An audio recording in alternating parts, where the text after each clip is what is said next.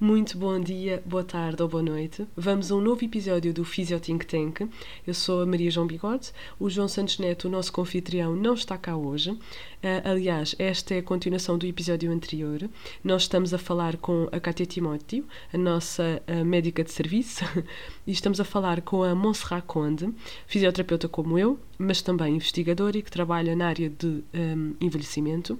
Um, não aconselho a ouvir este episódio um, sem ouvir o episódio anterior, porque isto é a continuação da conversa que um, só no final do episódio é que eu tomei a decisão de cortar, que estava muito longa. Um, espero que gostem. Eu vou passar a, a palavra a Monserrat Conte, que nos vai uh, falar uh, de sexo no envelhecimento e uh, nós depois continuamos a conversa a partir daí para os restantes assuntos. Obrigada! Mais uma vez, sexologia não é a minha área, não é? Agora, enquanto interessada na área do envelhecimento, uh, numa perspectiva também mais macro-sociológica, acabo uh, ler e, e, estudar e eu própria não é? refletir sobre, sobre estas questões. E é nessa perspectiva também que, que me situo hoje e me posiciono aqui nesta conversa convosco. Uh, relativamente, ou seja, que é que isto, isto pensar nestas questões remete-se mais uma vez para uma forma de idadismo, não é? Que é um preconceito. Um, e, é verdade. Aqui, que teremos outro episódio sobre isso. Tem muita, tem muita influência também o facto de, por vezes, um, associarmos atividade sexual a prazos de validade. Okay? E quando eu falo aqui de prazo de validade, isto nas mulheres é bastante notório, ou seja, nas percepções sociais face às mulheres, tem muito a ver com as questões do período fértil, ou seja, mais uma vez, função sexual enquanto essencialmente função reprodutiva, quando a função sexual, e basta nós conhecemos e gostamos tanto da classificação internacional né, de funcionalidade e incapacidade, percebemos claramente que a função sexual vai muito além da função reprodutiva, Sim. não se cinge de forma nenhuma uh, à mesma, mas, mas claro que isto tem uma gênese biológica. Okay? Ninguém, ninguém está aqui de forma alguma, estarmos a falar nestas, nestas temáticas e se calhar adotar uma perspectiva mais, mais sociológica, de certa forma, nada invalida que não exista aqui uma matriz biológica e que nós, eh, em parte, eh, muito da forma como nós evoluímos enquanto espécie e, com certeza, também como é que os nossos códigos societais também evoluíram, têm, de certa, são, logicamente, aqui uh, influenciados, pelo menos no mínimo, influenciados. Não direi restringidos nem constrangidos, caso que isso também é demasiado uh, minimizador, mas, mas muito influenciados também por esta matriz biológica, certo? Isso é, isso é importante. Até inclusive as questões de, de violência, como nós estávamos a falar, mais predominante uh, nos indivíduos de sexo biológico masculino, também existem aqui fatores biológicos associados e assim sucessivamente. No entanto, nós temos um cérebro magnífico e ótimo, e uma das coisas que os seres humanos têm é uma capacidade de transcendência completamente uh, maravilhosa, até certa medida, não é? E, e nunca deixámos, em, em, de certa forma, e tanto isso diz a nossa evolução, que uh, a biologia nos ditasse tudo, completamente, não é? Ah, sem uh, dúvida. Acho, acho que isso é, é importante aqui. De, de, era, era tão redutor, não era? É, e existe muita coisa que também foi, durante muito tempo, mascarada como se fosse única e exclusivamente argumentos de ordem um, biológica, quando na realidade era um sim de controle social. Exatamente. Ordem. Isto, isto então é daqui que nós falamos, que nós falamos em construtos sociais, estamos a falar nisso. Porque então quem teve já a oportunidade mesmo de viajar, que seja de passar temporadas noutros países, mesmo, mesmo dentro do nosso contexto europeu, vê diferenças grandes de contexto sociocultural, que às vezes podem parecer pequeninas nuances, mas depois se traduzem em, em diferenças grandes no que são os códigos aceitos. Não é? Se, Monserrat, já pensaste, usando um bocado a perspectiva do inativismo, nós uhum. poderemos até ultrapassar a questão somente social, ou seja, vai para além disso. É uhum. uma questão, um, pronto, portanto, não vou repetir as questões do, desse episódio, mas a nossa consciência uh, estende-se a, a, a várias. Um, a vários níveis, como nós tínhamos referido, e, e ela é tão dinâmica que uh, não é somente o construto so social ou cultural, etc., é muito mais do, até as nossas vivências num determinado país, até um, as questões, um, sei lá, históricas do próprio país, etc. Ou seja, podemos usar aqui um bocado a, a noção do enativismo para compreender que, variando. Um, no, variando sendo um bocadinho da nossa esfera, nós percebemos que existe muita diversidade de formas de pensar, no fundo, se quisermos resumir um bocado isto. Concordarias? Ah, com certeza. Eu, eu, para já, também gostava só aqui de fazer um pequeno apontamento que eu não entendo contexto sociocultural sem esses fatores. Todos. Pois, para faz todo sentido. Disso, seja, exatamente, exatamente. Contexto histórico, político, económico, uh, de correntes religiosas, Sim. de das questões mesmo do que é que iremos do desenvolvimento da consciência, uhum. enfim, está, está tudo interligado. Até, exposição, até, até, o desenvolvimento biológico da própria pessoa, de exposição a determinados alimentos desde gerações X, tudo isso pode interferir, a forma como os, os próprios... eu não domino muito a epigenética, epigenética. não vou, não, vou, não vou entrar por aí, se me Sim, sim, sim, é verdade, uh, é verdade. Ah, mas, mas, mas eventualmente sim, mas lá está, desconheço mais essa, essa componente. É verdade. Voltando aqui à questão sexo, da sexualidade no, no envelhecimento, ao longo do ciclo de vida. Como eu estava a dizer, ah, existe esta ideia aqui de prazo de validade biológico, entre aspas, que de certa forma para as funções reprodutivas é verdade, ok? Para, para, para ambos os dois sexos biológicos aqui predominantes, eu estou a falar masculino uh, feminino, é? pensando aqui na, nas, nas glândulas e na, na questão reprodutiva, um, para as mulheres, logicamente, mais demarcado com a questão da menopausa, mas nos homens também, homens X, aqui entenda-se, estou a falar do ponto de vista biológico, também temos a questão da andropausa, certo? Com características claramente diferentes. Um, e, e, associar o quê? É um bocadinho, ou seja, mas depois também tem a ver com o papel, não é? A partir de dada altura, como se deixa de poder ter filhos ou afins, um, como tal, não há menção sequer à questão da atividade, da atividade sexual, não é verdade? Um, e o que, é que isto, o que é que isto faz? Isto faz do ponto de vista da saúde em que nós tivemos durante muito tempo uma população, uma fatia muito significativa da população, e em Portugal, reparem que nos censos agora nos aponta por cada 100 jovens nós temos, salvo erro, 182 pessoas idosas, são nas proporções, temos quase falado do dobro, não é? Então, uma, uma, uma, fatia cada vez mais significativa da população, pura e simplesmente não tem necessidades em saúde com resposta, muitas vezes, porque nem sequer tem o espaço para que estas possam ser exploradas se necessário, ok?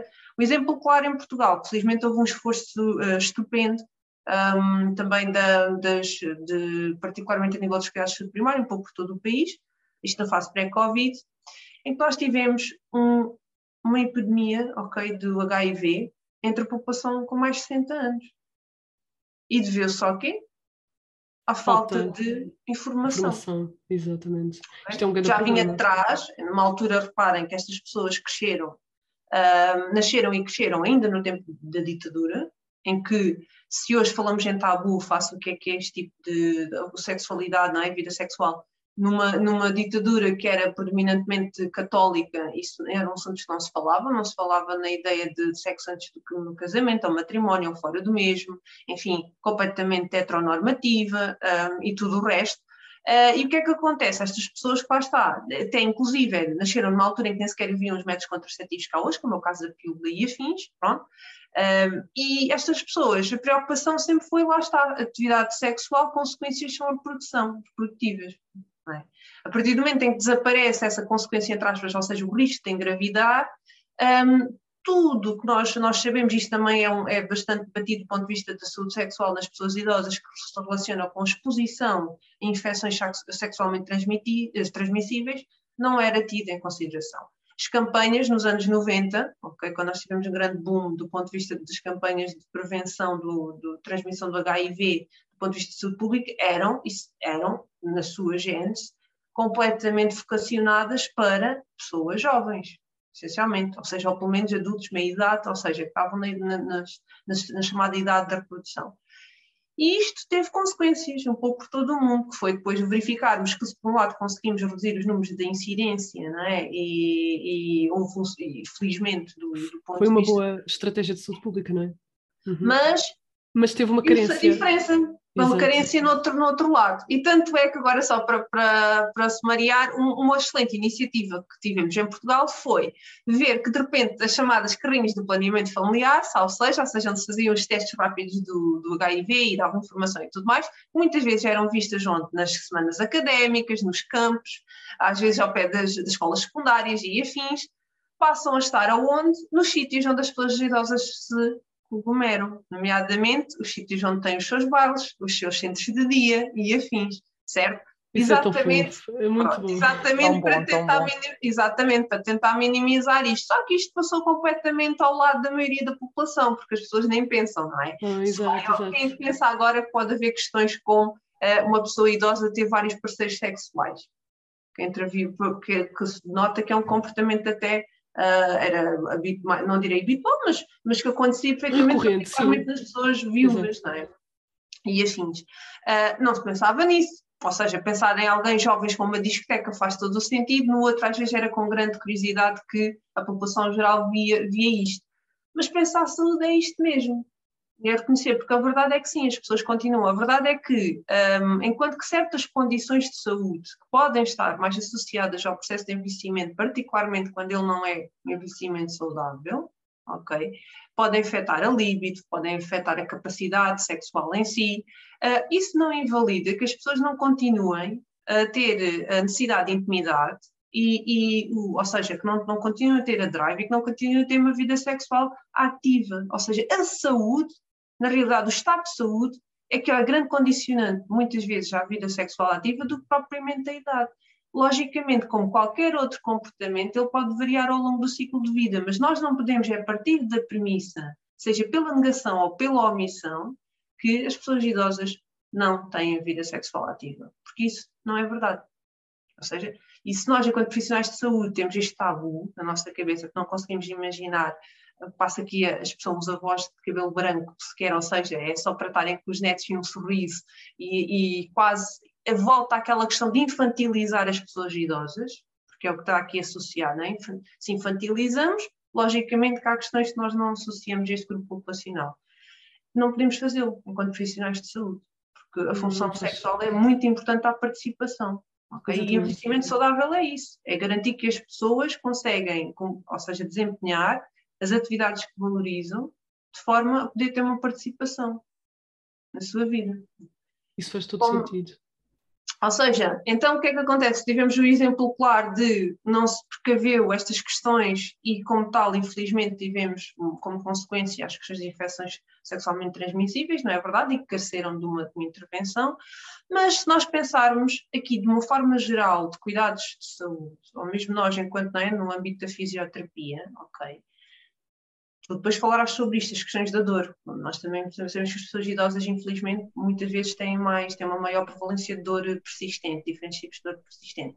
Mas questões como, porque não começar a pensar nisto mais de uma forma mais de rotina? Algo como uma intervenção tão comum como a artroplastia da anca, uma artroplastia do joelho, ok?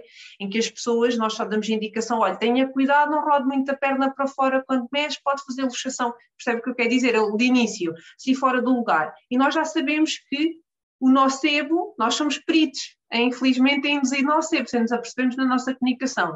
Nós também podemos induzir aqui um nocebo sexual, entre aspas. O que é que isto significa? Em uh, contribuir para que aquela pessoa fique com mais medo e mais restrições face ao que é a sua vida sexual, com coisas que se calhar até poderiam ser simples. A pessoa pensar, como eu já tive casos de pessoas idosas que acompanhei, como tinham uma prótese do joelho, nunca mais na vida poderiam ter um, relações sexuais porque não, não podiam, ia fazer mal ao joelho e tirar o joelho fora do sítio. Pois, coitadinho. Mas na verdade estamos a falar aqui de não é pensar em função, pensar em movimento, ok? Há dificuldade no diálogo, com certeza que são questões difíceis, são muitas vezes é a própria população que elas, eles próprios, não é? Têm dificuldade em, em falar. Mas a nossa questão às vezes nem sequer é iniciar o diálogo diretamente, é garantir que há um ambiente seguro para que ele seja falado. E particularmente quando as pessoas nos abordam, que nós consigamos manter uma, uma presença de espírito, não é? uma abertura, ok? Para perceber que isto é mais, isto é uma conversa normal em saúde. Em saúde, ok? Ou seja, se nós queremos promover funcionalidade, resposta aqui uma sugestão, ter um panfleto. Pronto. Se nós temos muitos casos e acompanhamos de próteses, não é? De, ou seja, estou a pensar de uma forma geral. Assim como nós aconselhamos, muitas vezes os colegas não aconselham como é que deve, por exemplo, uh, levantar uma caixa ou qualquer coisa assim do género, ter alguns conselhos de uma linguagem simples, certo?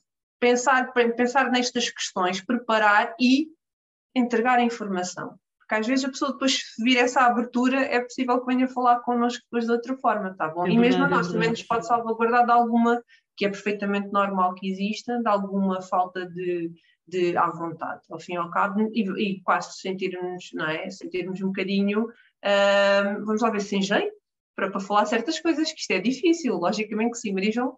Eu ia dizer, por acaso, vou aproveitar o teu, o teu tópico, porque um, foi antes de nós termos começado a gravar. Um, eu comentei com a Monserrat que, uh, por acaso já me aconteceu com vários pacientes, mas vou falar especificamente de, de um paciente em que tem um, o facto de ter mais idade, uh, ele apanhou-me muito desprevenida em relação a, a perguntas sobre a atividade sexual. E eu pensei, ok, vou deixá-lo falar, porque eu não sabia como havia de, de, abordar o assunto. Eu pensei, pelo menos vou-lhe dar espaço e um ambiente seguro para poder falar, e é isso que eu vos aconselho. Ou seja, um, podem não saber estruturar a informação como a Monserrat estava a dizer, e a ideia de um panfleto é uma ótima uh, ideia, mas pelo menos, por favor, assuntos como, e eu vou, vou falar três, três assuntos uh, muito tabus, assuntos como falar sobre a morte, falar sobre o sexo, falar sobre suicídio, por favor, não fechem a porta à possibilidade das pessoas falarem sobre o assunto, ok?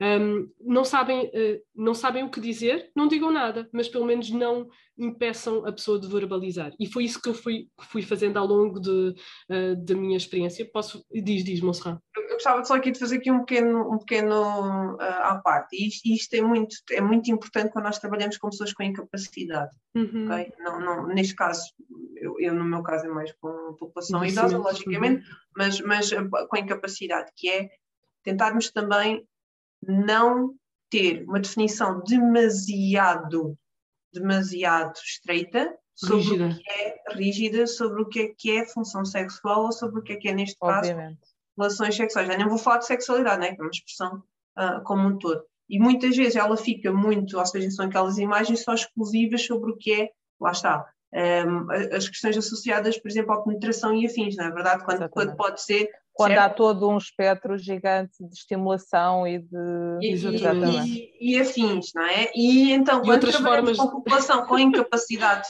física, imaginemos, ou afins, isto ainda pode ter uma maior, uma importância ainda mais acentuada. Em todas as pessoas tem, logicamente, mas, mas também para, ou seja, mais uma vez, refletirmos, nós próprios sobre quais é que são as nossas ideias e os nossos preconceitos. Quando eu falo que preconceitos não é ser o preconceituoso negativo, é quais é que são as ideias que nós temos preconcebidas, preconcebidas exatamente. o que é que é, não é? O que é que estas coisas são. Uh, e, e, perceber quais é que são as áreas que nós, se calhar, precisamos ir à procura de mais informação nós próprios, pensar como é, em formas de encaminhamento quando necessário, certo?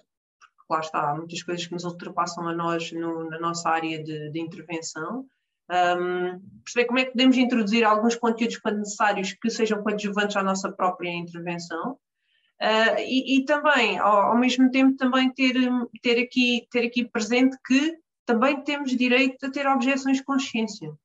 Mais uma vez, chamar atenção sobre isto, porque isto também não pode ser uma agressão, ou seja, os profissionais de saúde, e todos nós temos os nossos limites e as nossas objeções. E há temas que nós podemos não ter disponibilidade, pelos mais variados motivos, por abordá-los. Mas para sabermos isso, nós temos que refletir. É verdade, para compreender os nossos limites, no fundo. E perceber onde é que eles emergem também. Exatamente, exatamente. Mais uma vez, encaminhar. Exatamente. Tá, e encaminhar. Tá, exatamente. Não, é, não é fechar a porta, é porque porta. eu não consigo falar, não, não vou. Eu e assumir que é uma limitação nossa. E... E, e, mas, mas isso não invalida que a pessoa não continue a ter essa necessidade à mesma. Tem, né? Saúde e como tal, o meu dever é, se eu não consigo gerir, vou tentar encaminhar. Ter, ter, ter esta presença também acho que seria importante. Faz sentido. E eu até diria que um, quando, uh, eu, eu, pelo menos eu, eu, aqui falo muito por mim, quando, um, quando eu comecei a trabalhar assuntos como, que, é, que são, são, serão outros tabus que eu irei abordar, mas falar abertamente sobre a morte, por exemplo, eu senti-me super à vontade, mais recentemente comecei a, a, a, perguntar diretamente aos meus pacientes sobre questões de suicídio, sobretudo associada à dor, em alguns casos de dor uh, muito persistente e muito uh, descontrolada. Um, e confesso-vos que a carapuça serve neste tópico, ou seja, eu não me sentia muito à vontade em falar sobre Uh, questões sexuais. Ent motivo porque eu pensava, ok, não vou cortar, mas eu não, não sei como abordar isto, porque não, o facto também não, não, não trabalhar na área pélvica, pensei, ai, eu se calhar não preciso deste tipo de conteúdos. E se calhar nós, era importante termos alguns conteúdos sobre isto, por acaso. Conta-me. Precisamos.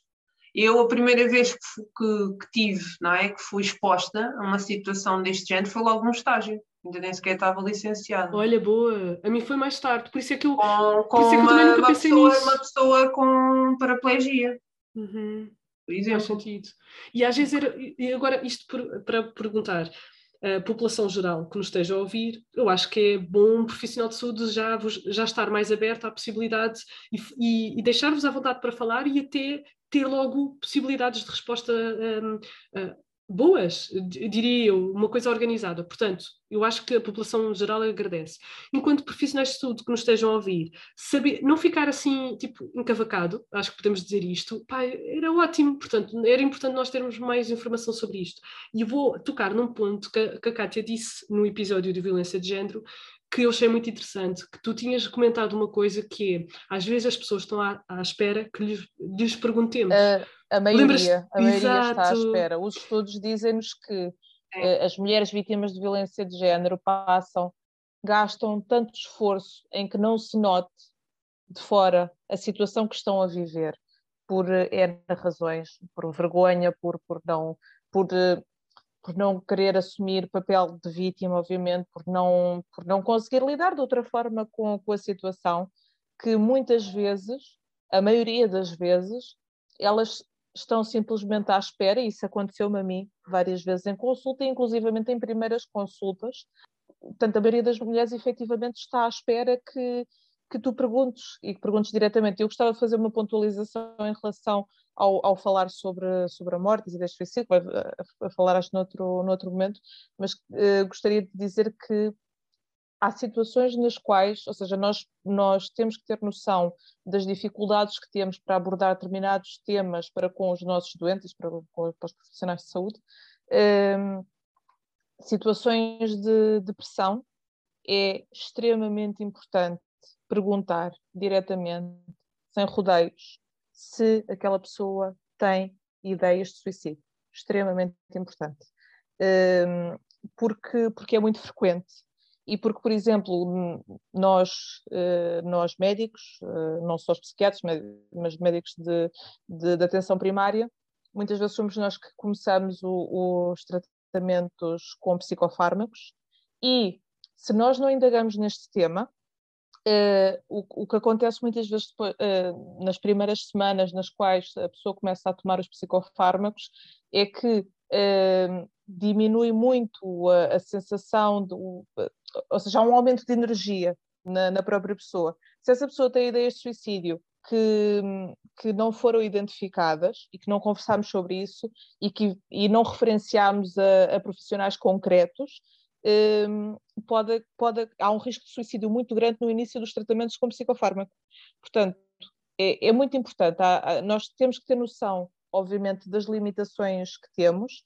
Eh, haverá barreiras que, para cada um de nós individualmente, hum, que, que não, que não nos são confortáveis e que, e que eventualmente não vamos conseguir superar, passar, e aí temos que, temos que encaminhar os doentes para, para outro profissional, mas há algumas muito concretas que é importante nós começarmos a, a saber perguntar, porque identificar, portanto, não significa que nós vamos resolver nada naquele primeiro instante, mas identificar muitas vezes faz com que a pessoa se sinta acompanhada e com que e o facto de se sentir acompanhada eh, pode evitar eh, situações desastrosas. Sem dúvida. Isso na violência de género, isso na, Exato. também em relação Na à questão- depressão, ideias de suicídio. Exatamente, exatamente. E Eu vou ter um episódio sobre o assunto, só para dizer aqui. ó. Eu calculei, eu não queria, não queria mas pronto, como fizeste a referência. Eu vou ter um episódio sobre o assunto, mas por acaso ia só também comentar uma coisa. Foi até o João que disse ah, aqui na- no podcast, ah, não me lembro em qual episódio,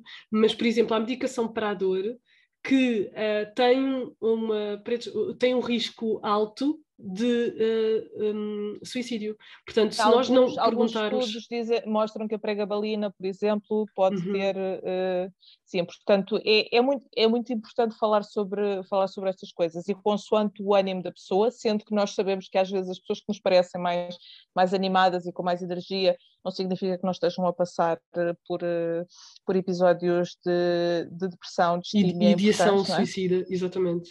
Eh, mas de qualquer das formas é importante quando nós, médicos, quando vamos começar determinada medicação, é importante conversarmos com as pessoas e tentarmos perceber se há ali sinais de alarme de que uh, aquilo que vamos fazer pode potencialmente ser mais negativo do que positivo.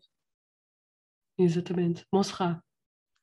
Eu só, neste caso, vou voltar ainda à questão da sexualidade não, nas pessoas mais, mais velhas, não é? Um, e aqui chamar a atenção também para, uma, uma, questão, aqui uma questão também um, importante, como isso na, nesta faixa etária é, importante se falar, de, de, incluir por vezes, e que é difícil.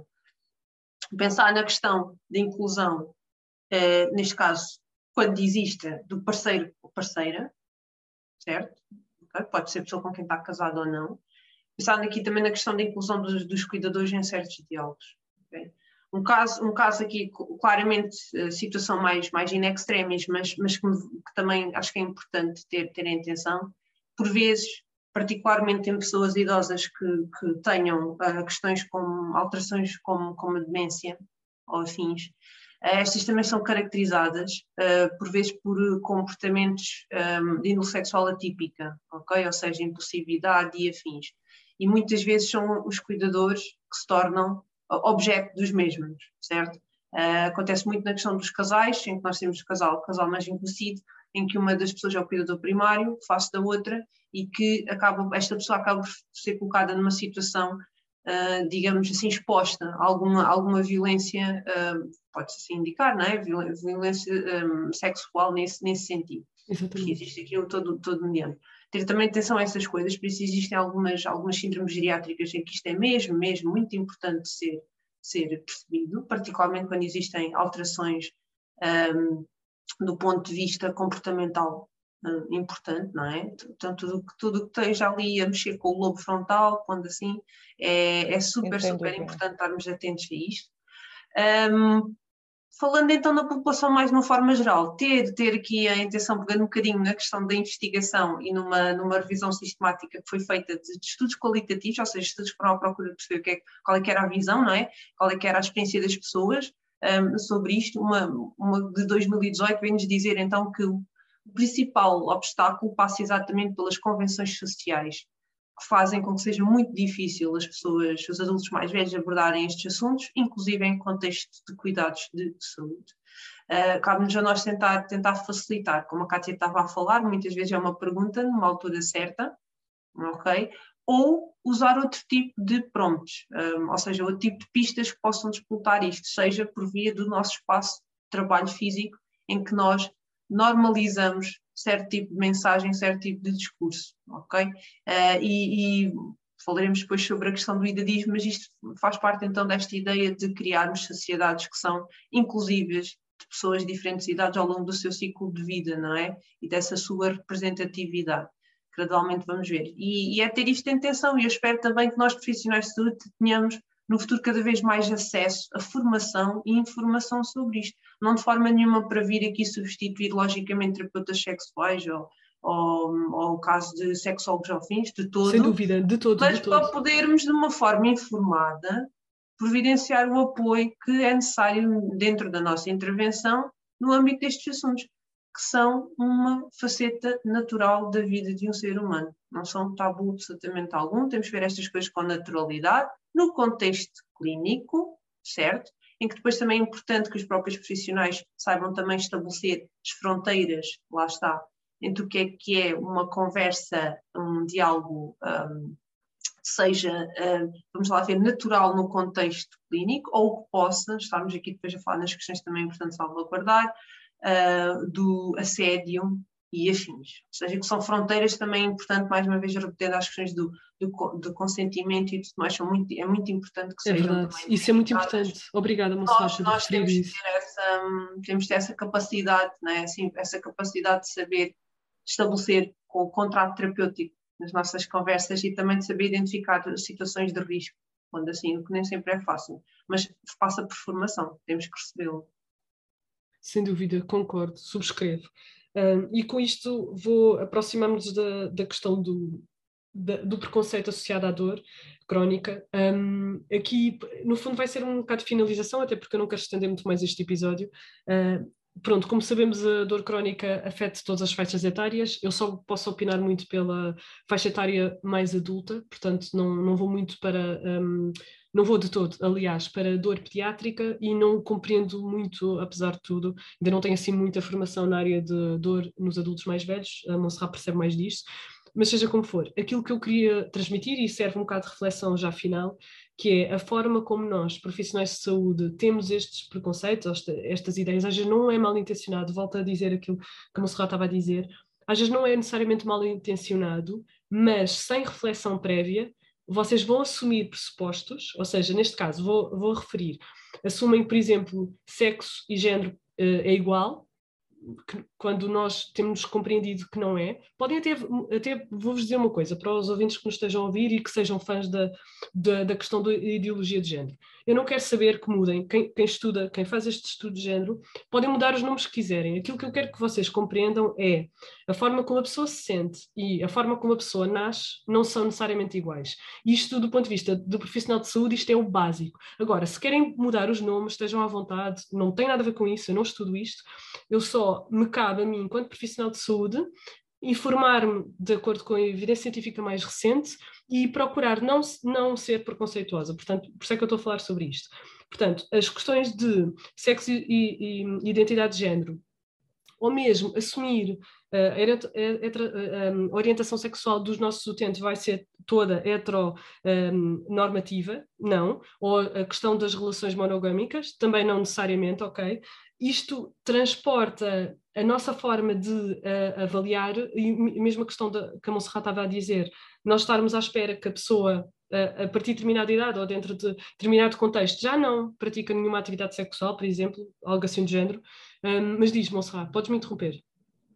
Não, eu só queria aqui realçar, realçar uma questão, que é o seguinte, isso também tem a ver com, com um, mapa que nós fizemos, Lacuna e Evidência, em que chegámos à conclusão que, por exemplo, no ponto de vista dos, do, na nossa área, da, da, da reabilitação, pondo assim, e de cuidados em, em título domiciliário, não existiam estudos a fazer menção nenhuma, ok, na população de mais de 60 de pessoas que fossem um, LB, LBG, LGBT. exatamente, peço desculpa. Ou seja, não, tinha, não temos informação. E porquê é que isto é importante? Quando nós estamos a falar uhum. destas questões. Se nós, se nós temos, ou seja, como objetivo promover equidade em saúde, estas coisas têm que ser consideradas. Pois tem, sem dúvida. É um garante de equidade. E é isto que nós estamos aqui a, a dizer, que é respeitar a identidade do outro, é um direito da, da pessoa, é uma obrigação nossa, enquanto profissionais que nos preocupamos em garantir situações de equidade em, em saúde, ok? Por isso, mais importante que às vezes que o nosso ego e que a nossa visão de mundo é nós sabermos adaptar à pessoa que está à nossa frente não é sobre nós. Às vezes isto é, isto é importante, mas é difícil, né? gera aqui um bocado de controvérsia interna que é importante. É por isso que é, é muito importante refletirmos, dedicarmos tempo a refletir sobre isto. Para quê? Para nós termos as nossas lutas internas no, no, no, momento indicado. E muitas vezes no momento indicado, não é na consulta com a pessoa. Pois Tem não, por favor, não exponha os utentes a isso. É essa a questão, não é? Pronto. E, e, e, pronto, eh, concordo contigo, Monserrat. Uh, portanto, esta, até podemos dizer, esta necessidade de meta-reflexão que convém que seja fora das consultas, permite-nos, e mais formação, claro, também na área, uh, permite-nos compreender que, sem entrar na área da sexologia, que não temos de todo de o fazer, era importante percebermos que nós vamos transmitir estes nossos uh, viés e estes preconceitos aos nossos utentes. E pronto, e eu finalizo com o exemplo que eu tinha referido uh, na área da dor crónica. Posso-vos dizer que a carapuça serve, ou seja, até há muito pouco tempo eu não sabia como abordar o assunto, estou a começar a ganhar mais skills na área de um, neste tabu, falando especificamente, portanto, na área de, uh, da morte e do, do, do, suicídio já estou mais à vontade, na questão do, de, de sexo e, uh, e, e, outros assuntos, uh, outros tabus associados, não, não estava muito sensibilizado, ou seja, não sabia como abordar, sempre deixei a abertura uh, o mais maior possível, mas não sabia como abordar isto, agora já, já sinto que já posso fazê-lo mais à vontade. Um, aquilo que eu queria vos transmitir era, eu não queria mesmo, isto aqui é um, pronto, é um, é um preconceito que manifesta claramente uh, machismo, que é assumir, por exemplo, pessoas com dor crónica, um, em algumas percentagens de algumas condições específicas. Uh, um, a população feminina está mais prevalente, tem maior prevalência de, de dor persistente, é assumirem que o problema um, o problema que a pessoa tem de saúde tem a ver ou não com a atividade sexual, ou com a ausência de atividade sexual, ou não faz a sério, uh, diz Kátia, eu fico tão passada com isto.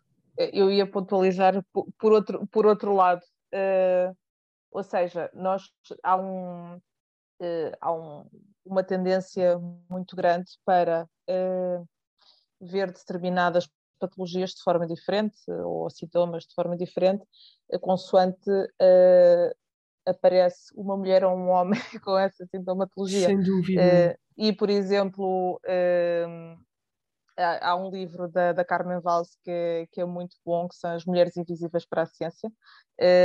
e. Aconselho é... que fixe! Olha, não sabia. Tu já me tinhas falado do livro, mas vocês as duas conhecem então. Que fixe! Sim, sim, sim. Uh, e um, mostra que, no fundo, por exemplo, uma mulher que chega com sintomatologia de ansiedade e tal, demora muito mais tempo a que lhe façam com, com dor pré-cordial, que é característica de, de, uma crise de ansiedade e não só, pode ser também de um infarto agudo de miocárdio, outras situações, pelo que é essencial nos primeiros 10 minutos em que um utente chega a um centro de saúde, a um hospital, que lhe seja feito um eletrocardiograma, independentemente de, de parecer eh, que possa ser ansiedade ou não, não é? E há muitos estudos que, que demonstram que Uh, os homens têm, aos homens faz com muito maior rapidez um eletrocardiograma uh, do que se faz a uma mulher, não é? Porque uma mulher é considerada uh, tipicamente um ser, um ser, ser tão horrível. Ansioso, é? Ai, que horror. Portanto, e estamos isto, a falar de uma questão de vida, Isto acontece é? em inúmeras, exatamente, isto acontece, lá está, em, em, inúmeros, em inúmeras situações. Portanto, se acontece neste exemplo de casos de vida ou morte, imaginem nos outros casos que não, não têm aqui uma associada. Eu queria acrescentar, por exemplo, na, nas pessoas idosas, né, a questão da sexualidade, há identificado, ok, isto com base também mais uma vez na evidência, claramente um preconceito de género aqui, em oh. que as mulheres são muito mais afetadas do que os homens, e os homens menos, como por exemplo, em que temos questões como tomar uma um, medicação, imaginemos para, uh, como é o caso do Viagra ou fins, por vezes até são promovidos de uma, ter uma aceitação social completamente diferente, ok? Certo? Do que, por exemplo, quando são uh, produtos mais, mais direcionados para uh, o público cis feminino, não é? pondo, pondo assim. e outro exemplo, nós vemos, é um bom retrato também, é a forma como a sociedade encara uh, mulheres a envelhecer e que anteriormente foram ícones sexuais. É o caso da Madonna. Ok? A Madonna é um bom exemplo, que é uma pessoa que continua irreverente, continua a ser ela mesma, ela não mudou. A percepção da sociedade sobre ela é que mudou. É verdade, é verdade. Os comportamentos e afins, entendem? Ou seja, sempre foi irreverente, sempre causou controvérsia, é verdade, mas havia coisas que antes eram aceites que hoje dizem que, não, já ela está, a expressão, ela já não tem idade para aquilo. Exato, isso é tão horrível. É aquela questão do prazo de validade que tu tinhas dito. Exato, que é muito mais demarcado para, para, para mulheres. É verdade. Existe é verdade. uma inequidade de género, nesse sentido também. Concordo, concordo.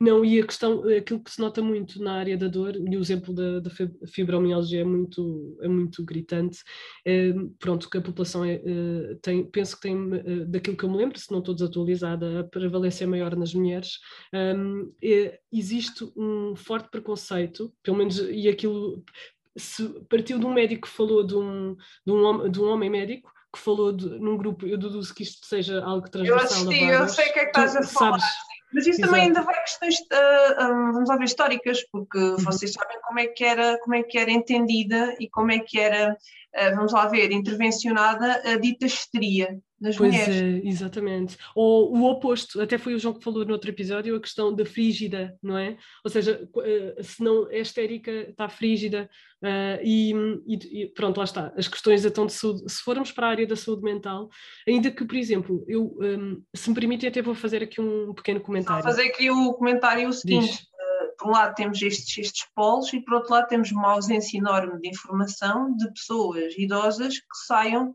deste espectro, né? dual do, do mulher-homem cis. É verdade, é nós não temos informação, pois. Muito, muito menos comparativamente ao, ao restante, há uma Os adultos. representatividade da uhum. população. Olha, muito, olha, boa questão também, é verdade. Também não... nota eh, mais uma camada de preconceito entre aspas, não é verdade? Ou seja, mesmo, mesmo a investigação que vai sendo feita neste momento nestes, nestes locos populacionais um, é mais direcionada para a população jovem do que, do que para a população mais envelhecida. É verdade, é verdade. Sim, sem dúvida. Um, pronto. Exato, acho que era mais ou menos as coisas que eu, que eu queria transmitir. Pronto, a, a questão um, da dor crónica, queria dar aquele exemplo, que foi o mais gritante que, que eu me lembro, um, e que me serviu um bocado de mote para eu perceber um, que não só quando os pacientes me perguntam, às vezes eu não sabia como responder, mas nunca fechei a porta e deixei sempre a pessoa à vontade para verbalizar e, e deixei, ou seja, de, dar possibilidades para a pessoa, ok, mas quer ser reencaminhada para X, Y, Z, à vontade, sem nunca fechar a porta, igual aos outros assuntos tabu que nós já tínhamos falado, um, mas também um, caso ouçam, uh, isto é, se calhar é a parte que eu queria focar mais, profissionais de saúde, caso ouçam atitudes preconceituosas daquilo que nós estivemos a falar no episódio 2, por parte dos vossos pares, no mínimo, não validem, se faz favor. Ok? Pronto. Mesmo que não tenham uh, abertura uh, ou até mesmo uh, coragem né, de às vezes fazer frente a algumas pessoas, por questões de estatuto, de poder que a pessoa tenha, no mínimo não validem. Ok? esse tipo de preconceitos. Os utentes, a população geral agradece. Um, acho que vou finalizar, meninas. A ideia geral era uh, transmitir alguma, alguma reflexão entre vários tópicos e vocês perceberem que isto é só, só estamos a aflorar aqui um bocadinho alguns temas. Vamos deixar depois outros temas para falar no próximo episódio. Mas queríamos de, demonstrar como nós fazemos parte do problema se continuarmos não só a ignorar o problema, como a servir de barreira, como até despejar os nossos preconceitos, ok? São várias formas de nós estarmos a agir mal. Um, e temos de mudar isto. Acho que, tal como estava a ter a mostrar no início, isto faz parte das nossa, da CIF, de, da nossa funcionalidade geral, da nossa qualidade de vida, e, e, estar a menosprezar esta, esta dimensão do ser humano por questões de tabu não faz muito sentido. Só gostava de acrescentar uma, uma, uma, um detalhe. Aqui, tudo que, tudo que concerne o nosso código de ética e deontológico deve ser sempre salientado, mais uma vez. E outra questão também importante, voltando aqui às questões do consentimento informado nas, nas sessões é, de intervenção. Pensar que eventualmente também pode fazer sentido introduzir uh, um item relativo à, à discussão de, de certos temas tá bom? Não, não, é necessariamente ser explícito, mas não ser só um consentimento sobre técnicas que estão a ser aplicadas, mas também sobre o tipo de temáticas que possam ser abordadas ou não. E mais uma vez aqui também na, na nossa questão do, da salvaguarda e limites, um, porque realmente temas tabus têm, têm ainda uma conotação e uma carga, uma carga social que é importante ter, ter também essa reflexão sobre o enquadramento ético e legal que é necessário. Isso é muito interessante, não tinha pensado sobre isso, Monserrat. muito bom, muito bom. Um, queria agradecer uh, aqui as, as, minhas excelentíssimas convidadas. Kátia, muito obrigada. Muito obrigada pelo convite. É sempre um prazer conversar com, contigo e com, e com o resto de convidados. Muito obrigada. Monserrat, muito obrigada. Também mais obrigada. Faço minhas as palavras da Kátia. Muito, muito obrigada, muito obrigada. Um, caros ouvintes, um, penso que este será um episódio de ano novo, portanto, bom ano uh, novo para vocês, ainda não tinha dito no início, esqueci-me. Mas pronto, queria-vos dar bom ano. Desculpem aqui a voz da, da anfitriã, perdoem, pronto, mas é. Olhem, eu até acho piada. Uh, é a parte boa tarde doente, a minha voz fica engraçada. a única parte boa, única. Mas pronto. um, eu queria desejar a todos um bom resto de dia. Muito, muito obrigada por nos terem ouvido.